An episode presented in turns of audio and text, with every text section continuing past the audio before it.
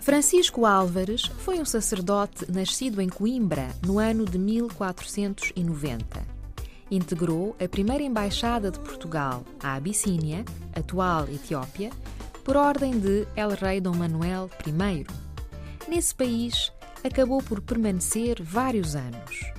Tornou-se célebre devido à publicação do relato das suas viagens e vivências, intitulado Verdadeira Informação das Terras do Preste João das Índias, no ano de 1540.